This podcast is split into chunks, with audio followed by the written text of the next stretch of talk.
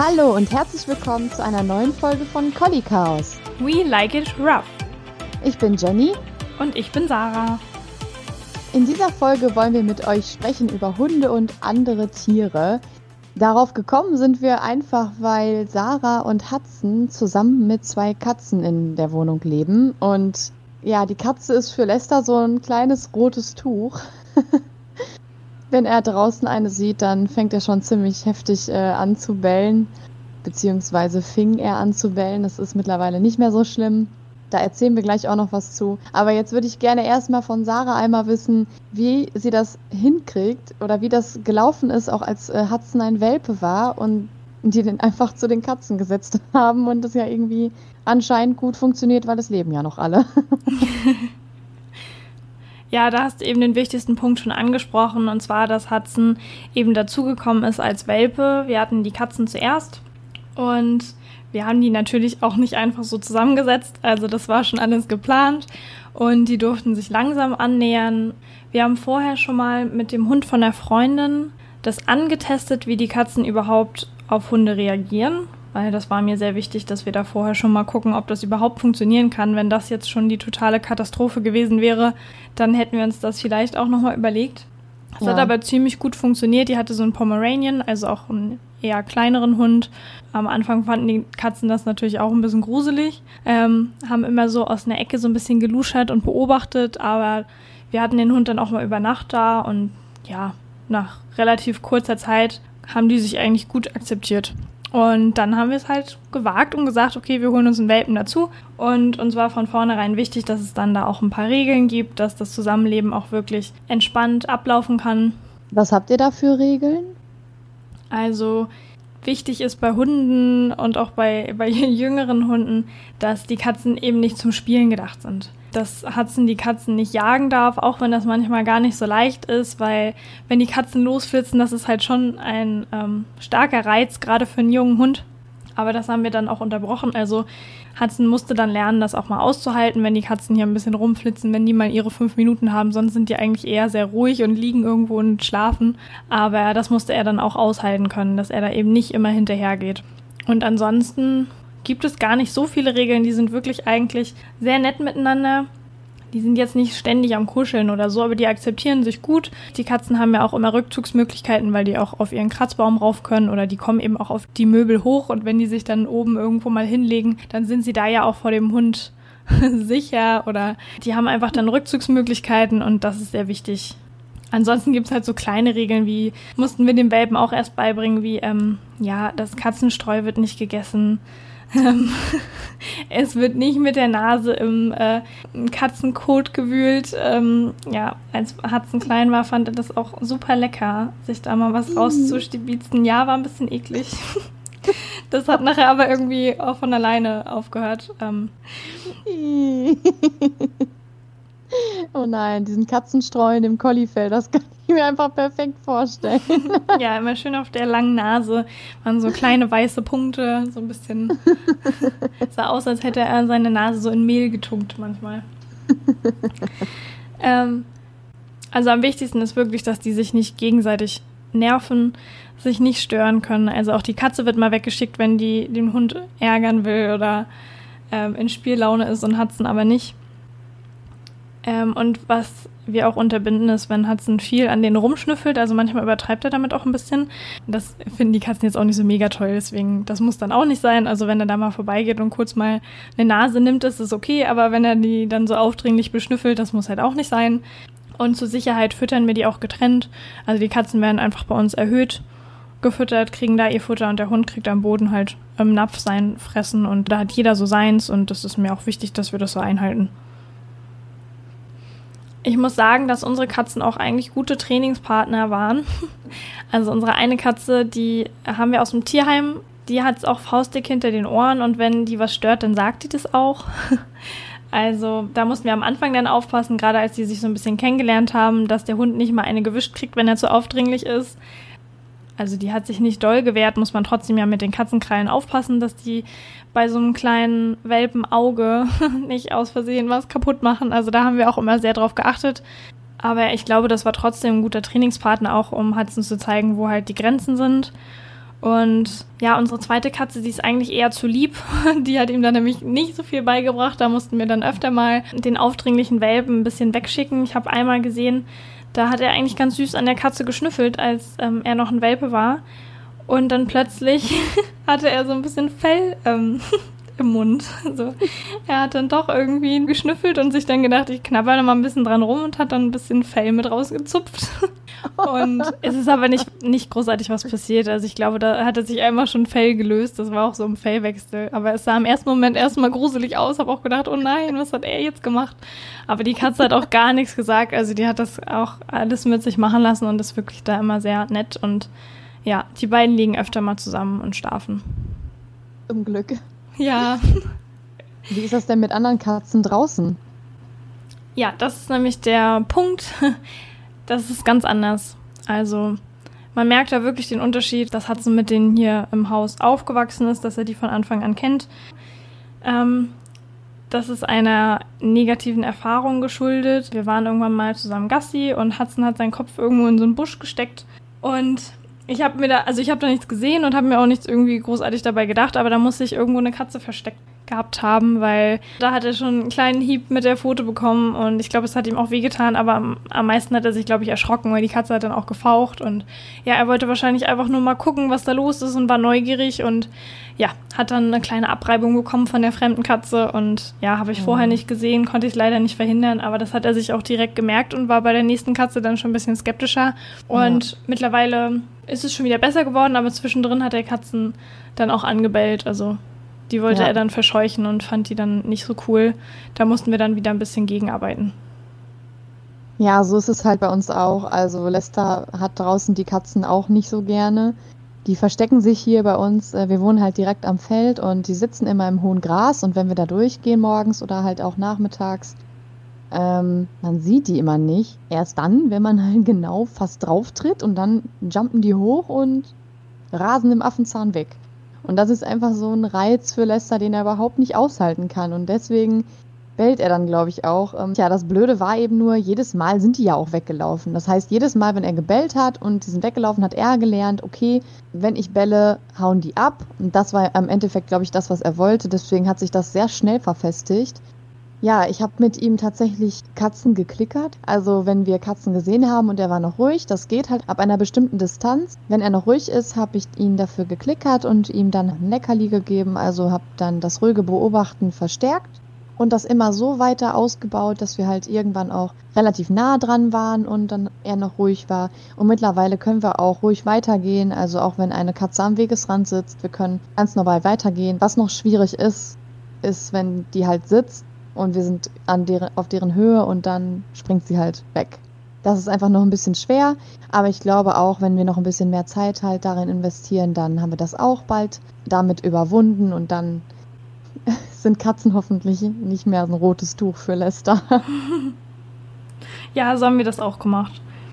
Ich habe das auch geklickert und immer das ruhige Verhalten bestätigt. Und du hast recht, das ist manchmal gar nicht so einfach. Da muss man schon ein bisschen gucken, wie weit ist die Katze noch weg und ist das gerade eine gute Trainingskatze vielleicht, die einfach nur ruhig sitzen bleibt. Manchmal hat man ja auch Glück, dass die nicht einfach wie wild rumrennen, sondern manche Katzen ja. sitzen ja auch einfach irgendwo und sonnen sich und dann kann man das sehr gut mit dem Hund so ein bisschen beobachten und den Hund einfach für das richtige Verhalten bestätigen.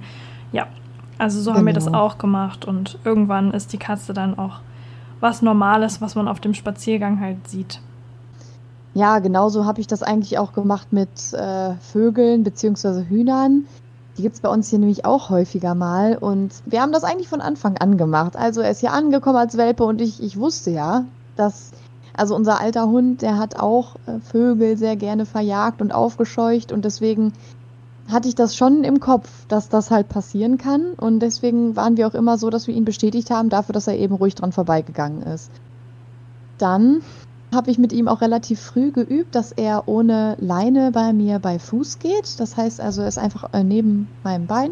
Er muss nicht dran kleben, aber einfach auf der Höhe sein und ja, bei mir halt herlaufen. Und dann war er so ein halbes Jahr alt und wir haben das wieder ein bisschen geübt und dann bin ich mit ihm ganz stolz, dass er das so toll macht, ohne Leine bei Fuß an einem, ja, das ist so ein Gehege, da sind Hühner drin, aber auch Gänse und Pfauen und so, also so allerhand Gefieder. Und wir sind halt daran vorbeigegangen und dann sind so ein paar Hühner über die Straße geeiert und er ist dann halt da drauf zugesprungen, ein Huhn ist hochgeflattert und dann sind sie alle in alle möglichen Richtungen abgegangen und er ist halt hinter einem hergerast. Das ist dann zurück in das Gehege gerannt. Hintenrum war das so offen. Dann ist er da mit rein und war dann in diesem Geflügelgehege drin. Absoluter Albtraum. Ich bin da hinterher gerannt ich bin in dieses, in diesen Garten rein, in dieses Gehege und oh, alles hat einfach nur geflattert und ge geschrien und gequiekt und keine Ahnung, was sie alles für Geräusche machen, aber es war einfach nur mega chaotisch. Absolute Katastrophe. Der hat das dann in eine Ecke getrieben, das, das Huhn und Oh, ganz schlimm. Ich habe dann versucht, ihn irgendwie einzufangen, habe ihn dann auch zu packen gekriegt. Das Huhn konnte dann flüchten. Ich habe Lester über den Zaun geworfen, da stand Felix, der hat sich nur kaputt gelacht, als er das gesehen hat, anstatt mal, ja, mir mal zu helfen, das Tier wieder einzufangen. Ja. Im Endeffekt kann man nur sagen, es ist Gott sei Dank jetzt keinem Tier was passiert. Also die Hühner, das hatte zwar einen blanken Arsch, aber ja, also es hat sich wieder erholt ähm, von dem Schock. Der Besitzer kam natürlich dann auch raus und hat ja auch völlig zu Recht ähm, ja, ein paar Worte dazu gesagt. Äh, ja, und ähm, dann haben wir uns natürlich auch entschuldigt und er hat dann auch äh, sich einen Tag später nochmal gemeldet und hat dann auch gesagt, dass es dem Huhn halt gut geht. Ähm, ja, aber das war halt so eine Erfahrung, wo ich mir einfach nur gedacht habe, okay, hier gehst du nicht mehr ohne Leine bei Fuß. und da habe ich dann eben auch ähm, wieder mit dem Klicker das Vorbeigehen äh, bestätigt und zwar immer dann, wenn er entweder halt völlig entspannt mal eben rüber geguckt hat oder wenn er sich zu mir orientiert hat. Das habe ich dann einfach bestätigt und mittlerweile gehen wir da auch völlig ohne irgendwelche, also da ist er wirklich nicht aufgeregt, da guckt er nicht hin oder was, so gehen wir einfach dran vorbei. Genau so haben wir das eben trainiert, dass er nicht mehr hinter Gefieder hergeht. Genauso auch bei Vögeln, die auf dem Feld sitzen, Raben oder was, oder was weiß ich, da sitzen ja ab und zu mal Vögelchen. Genau. Ähm, so war die Geschichte mit den Vögeln. ich wollte fragen, hast du da in der Situation gemerkt, dass du einen Hütehund hast? Also, dass er das Huhn zwar schon spannend findet, du hast gesagt, er hat das in der Ecke getrieben, aber meinst du, dass er sich das auch geschnappt hätte? Ich glaube, er ist nur deshalb hinterhergegangen, weil sich das Huhn bewegt hat. Ich glaube, wenn das sitzen geblieben wäre oder die einfach ganz normal weitergeeiert wären, hätte er gar nichts gemacht. Aber da ist halt schon so, dass er auf die Bewegungsreize stark reagiert und dann ist er deshalb, denke ich, auch hinterher. Gegessen hätte er es sicherlich nicht. Also wenn er dem Huhn wirklich Schaden zugefügt hätte, dann eher, weil er es packen wollte und festhalten wollte. Aber ich glaube nicht, dass er es im Endeffekt auch, sage ich mal, gerissen hätte ich, ich schätze es jetzt so ein. Ich weiß es natürlich nicht genau. Ich, es wird auch nie dazu kommen. Also da werde ich alles dran setzen, dass das nicht nochmal passiert, dass er irgendwie ein anderes Tier ja so in so eine Todesangst treibt, weil das Huhn hatte sicherlich sehr starke Angst. Aber ich glaube, ihm hat dieses vor sich her scheuchen, hat ihn irgendwie mehr ähm, aufgeregt, als, als es nachher zu packen.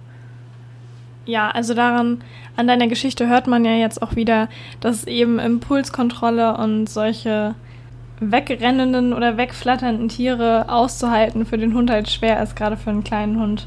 Und so geht es Hudson auch oder ging es ihm.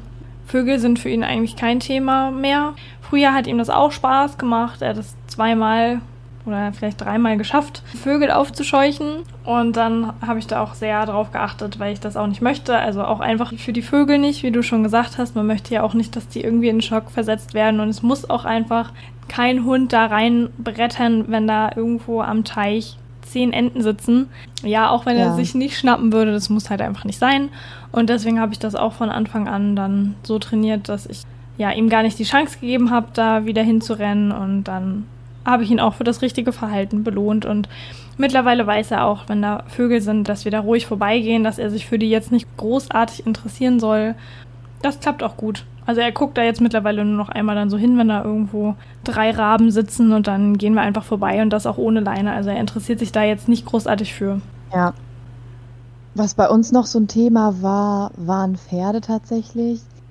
Da hatten wir auch ein relativ großes Problem. Ich habe ja eben schon mal erzählt, dass wir am Feld wohnen und hinter unserem Haus sind mehrere Wiesen, die eingezäunt sind, wo halt Pferde draufstehen. Und die leben auf so Koppeln, die mit so weißen Zäunen sind. Also ihr kennt die bestimmt, die sind nur oben umzäunt und unten ist halt nichts. Also da kann ein Hund problemlos drunter her.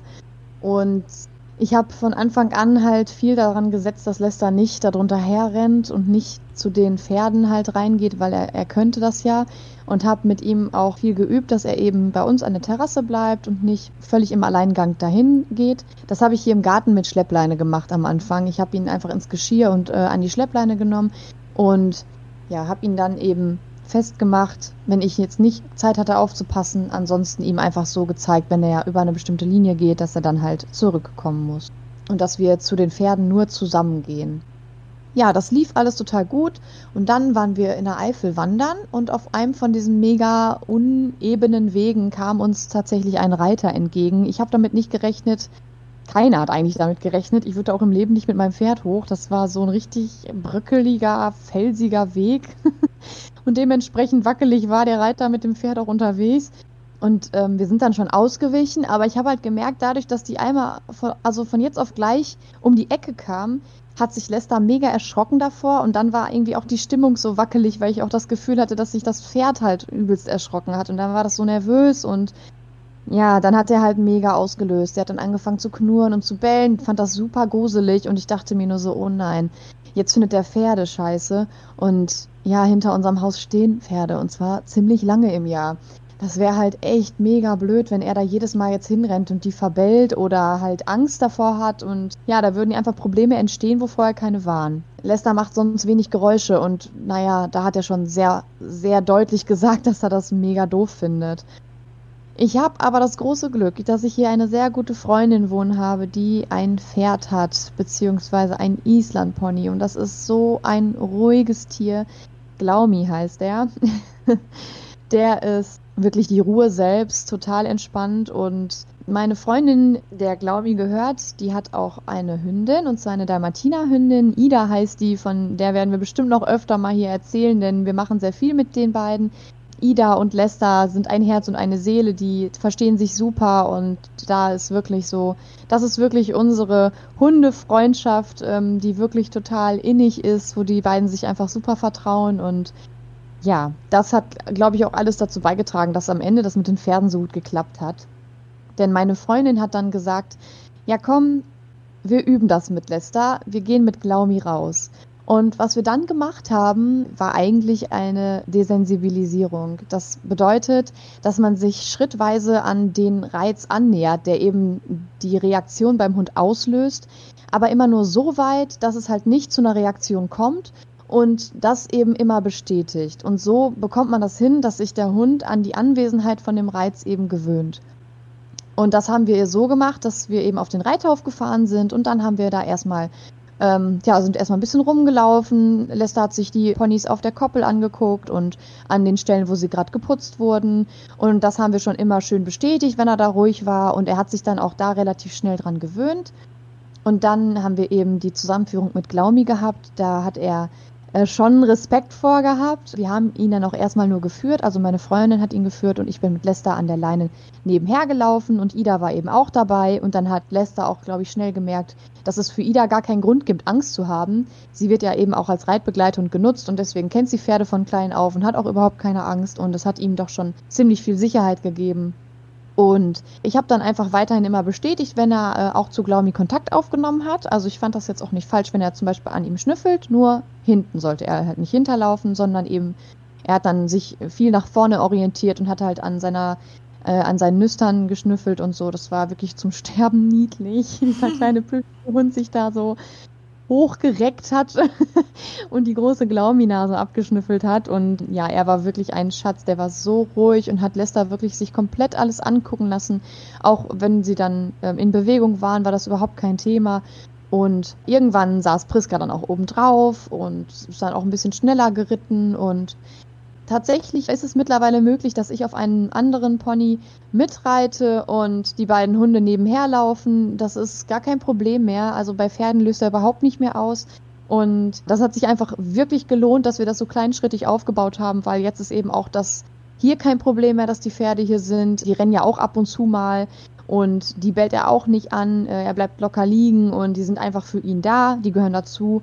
Und da kann man wirklich sagen, wenn man sowas hat und man hat diesen Reiz wirklich nah beim Haus und es ist ein Thema, was einen wirklich dann täglich begleiten wird, das lohnt sich, wenn man so einen Aufwand dann betreibt und es wirklich kleinschrittig aufbaut, weil man dann nachhaltig im Gehirn vom Hund was verändert und er wirklich für sich gelernt hat, Pferde sind nicht schlimm.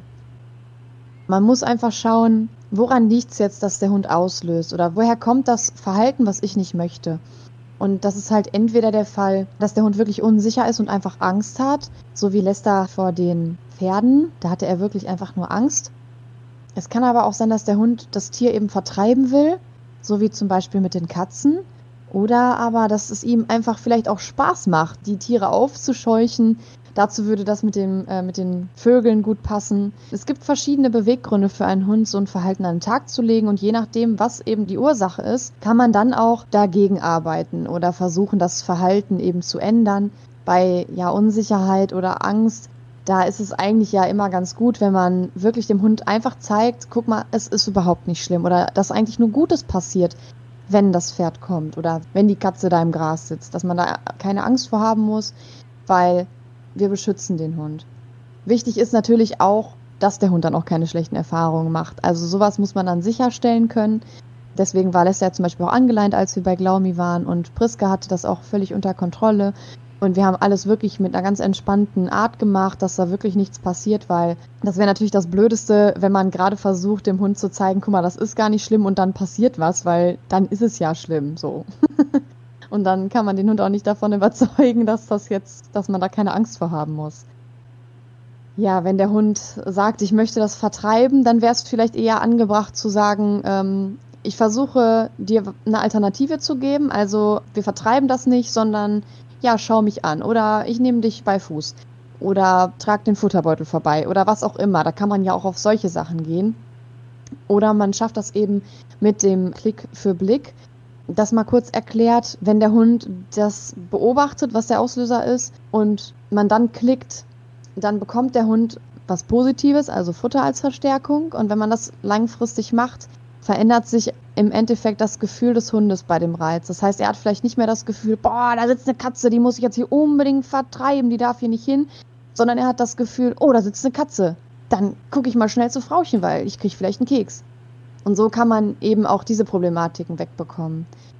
Blick für Blick ist generell eigentlich eine super Möglichkeit, um dem Hund Dinge positiv zu machen. Ähm, mit Klick meinen wir den Klicker.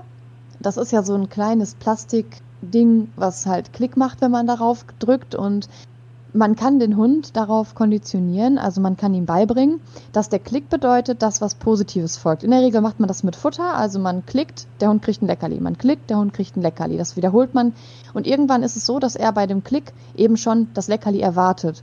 Und so kann man mit dem Klick ein Versprechen geben an den Hund, dass es eben eine Belohnung gibt und kann den Moment besser einfangen, indem der Hund gerade was Gutes tut. Genau, ich finde nämlich auch, dass es eine coole Methode ist, weil am Anfang lernt der Hund zwar, ich höre den Klick und dafür gibt es einen Keks oder lecker Käse oder mein Spielzeug wird geworfen und das speichert sich einfach so ab, dass der Hund nachher total toll darauf reagiert und dann sich einfach schon umdreht und wie Jenny schon gesagt hat, eben seine Belohnung erwartet. Und wenn man das ausweitet, dann lernt der Hund irgendwann, wenn dieses Klickgeräusch ertönt, dann mache ich gerade was richtig.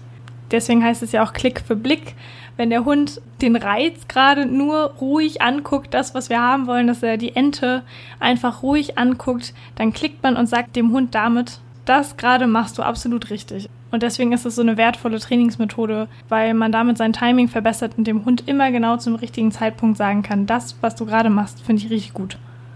Ja, der Hund hat es dann auch direkt klar, was genau er jetzt gerade richtig macht. Und das ist vor allen Dingen schwer. Jetzt haben wir bei den Collie. Die beiden sind sowieso eher vorsichtig. Also wenn sie etwas Neues kennenlernen, dann sind sie eher so, dass sie sich das erstmal vom Abstand her angucken und auch nie irgendwo einfach reinrasen. Und bei solchen Hunden ist es natürlich auch leicht, mit einem Wort dazwischen zu kommen. Einfach zu sagen, ja, prima machst du das. Es gibt aber auch reaktionsschnelle Hunde. Und da kann ich auch wieder direkt den Dalmatiner als äh, Rassebeispiel nennen. Die Ida, die ist super schnell in ihren Reaktionen. Also ähm, da ist es schon eine ganz andere Sache, mal dazwischen zu kommen. Und wenn man dann punktgenau richtiges Verhalten belohnen will, dann ist das wirklich Gold wert, weil dieser Klick eben super schnell gemacht ist.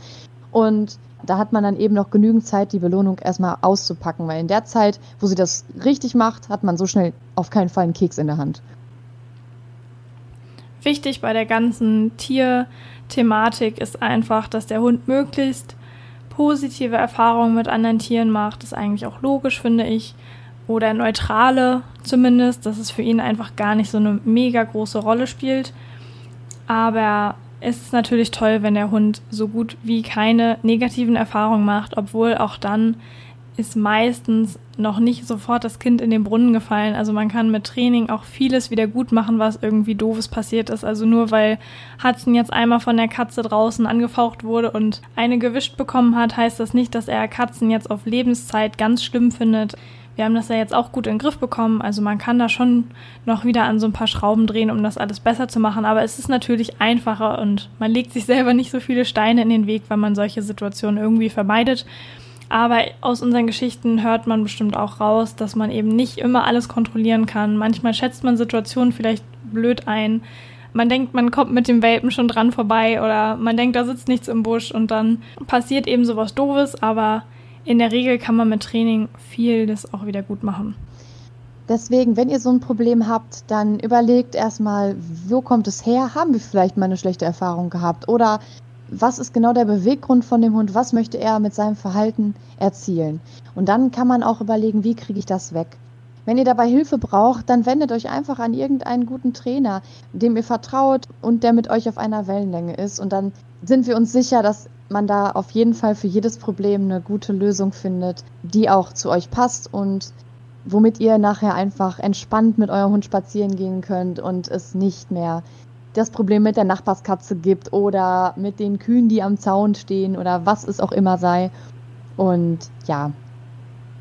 Damit lässt sich eigentlich das Thema mit der Tierwelt auch gut zusammenfassen, denn Jenny und ich könnten jetzt sicherlich noch viele Geschichten über verschiedene Tierarten erzählen, aber am Ende lässt es sich so zusammenfassen, dass wir mittlerweile Strategien für uns rausgefunden haben, die uns zum Erfolg bringen, damit wir das Verhalten unserer Hunde kontrollieren können. Und diese Strategien tauchen dann im Alltag auch immer wieder auf. Also ich gehe mit einem Eichhörnchen genauso um wie mit einem Vogel, den wir treffen. Und ich muss sagen, das Thema ist auch nicht sehr präsent bei uns, weil es eigentlich auch ziemlich einfach mit Hudson ist. Also wenn jetzt jemand wirklich einen Jagdhund zu Hause hat, dann wird das ganze Thema vermutlich nicht so einfach nur mit Klick für Blick zu lösen sein. Da muss man einfach noch an so vielen anderen Schrauben drehen, weil man da dann eventuell nicht nur damit zu tun hat, dass der Hund auch mal ein anderes Tier gruselig findet, weil er es noch nicht kennt, sondern eben auch damit, dass der Hund eventuell die Absicht hätte, dieses Tier zu fangen und zu töten.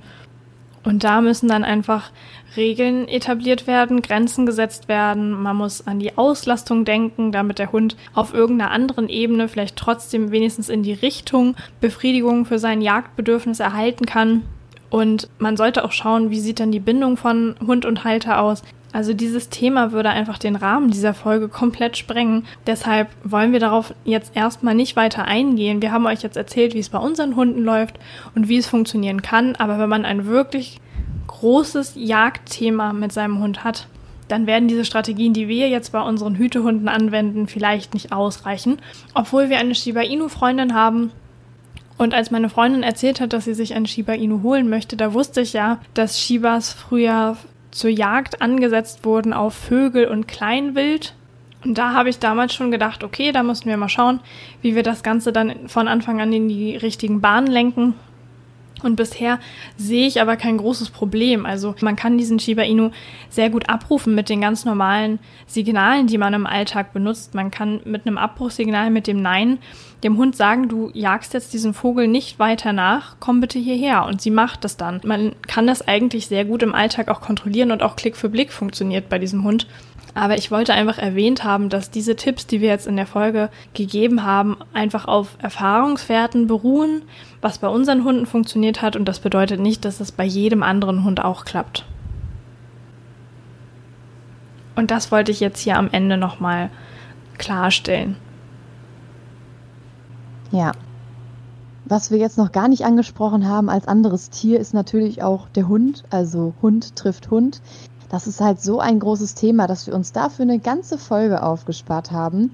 Die wird es auch demnächst geben. Deswegen, wenn ihr Lust habt, dann hört sie euch super gerne an, denn die Hundebegegnung ist einfach ein Thema, was jeden betrifft, was jeder mal erlebt und wo einfach auch so viele Mythen existieren und ja, Dinge in den Köpfen sind, wo wir einfach mal drüber quatschen wollen und vielleicht auch ein bisschen aufräumen. Wir würden uns auf jeden Fall freuen, wenn ihr dann wieder einschaltet und hoffen, euch hat die Folge gefallen. Wir wünschen euch noch einen schönen Tag und verabschieden uns damit auch. Genau, macht's gut. Wir freuen uns aufs nächste Mal. Tschüss.